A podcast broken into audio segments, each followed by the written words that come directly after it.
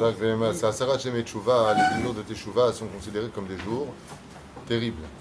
Pourquoi des jours terribles? Puisque maintenant qu'Akadosh Baruch Hu est venu nous chercher pendant ces 30 jours de- du mois de Elul, eh bien, après Rosh Hashanah, il est venu faire son Mishpat et il repart, il remonte dans les sphères supérieures. Maintenant, c'est à nous de le, de le chercher. C'est à nous de le retrouver. Et maintenant, lui qui nous a attendus avec Anil et Dodi et Dodili, nous on lui dit Hamelech Hakadosh, Hamelech Hamishpat. Kedekar que le Shulchan Aruch Pasak, dans le Écoute Yosef par exemple, que Hamelech Hakadosh, on peut même le dire à voix haute pour être certain de ne pas avoir de doute après. Ça veut dire que quand tu dis Hamelech Hakadosh, après tu avances, tu dis Ah, est-ce que j'ai dit ou est-ce que je ne l'ai pas dit? Alors pour éviter cela, tu as même le droit d'élever un tout petit peu le son de ta voix, juste pour toi, pas pour déranger les autres. C'est pas joli d'entendre dans une bête à Knesset Hamelech Hakadosh, Hamelech Hakadosh, Hamelech Hakadosh. L'a fait. Le Chazan ou le Rav, il le fait une fois, vezé ou zé.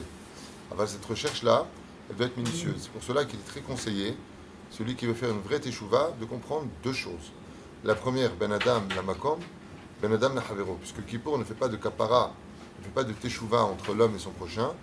Il est impératif pendant ces dix jours de scruter minutieusement à qui on devrait éventuellement des excuses. Alors, il n'y a pas besoin de chercher très longtemps entre les belles filles, les belles mères, les gens, les belles filles, les frères, les sœurs, les... au travail, l'eau chasser, Je ne pense pas que quelqu'un puisse dire, moi, personnellement, j'ai rien à dire ou rien à faire. Alors, si vraiment, de façon certaine, je n'ai rien à me reprocher vis-à-vis de certaines personnes, j'en suis certain, Annie que je ne suis pas obligé d'aller voir, lui dire au fait, de façon protocolaire, excuse-moi si je t'ai fait quelque chose. On n'a pas de temps à perdre avec ça. Mais par contre, si j'ai le moindre doute, peut-être que, le mot peut-être que nous obligerait à venir le voir et de régler les comptes pour pouvoir rentrer Naki. Cette chose-là, par contre, qui peut, on ne faire les fautes, euh, réparer les fautes. En ce qui concerne la teshuva de nous-mêmes, tout le monde sait très bien que Asara Yeme teshuva, Shabbat teshuva. Ce mot-là est répétitif, tout le monde le connaît. La question, c'est qu'est-ce qu'on en fait?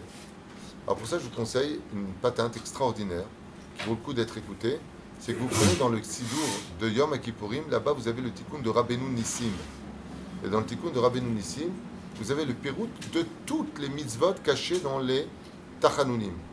Par exemple, comment on dit les brachot, est-ce qu'on a répondu Baruch Baruch Shemu, est-ce qu'on s'est levé devant une personne qui était âgée, est-ce que, est-ce que? Et là-bas, vous allez scruter, vous faites un bilan.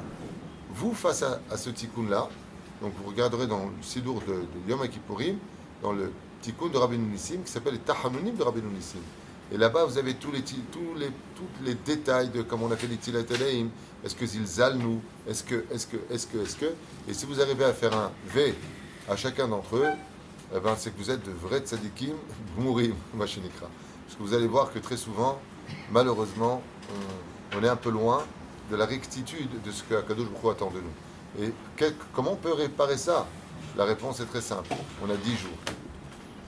Kolel Yom Kippour. On a 10 jours pour réparer ça, pour pouvoir, Bezrat Hashem, être propre aussi bien devant Dieu que devant les hommes.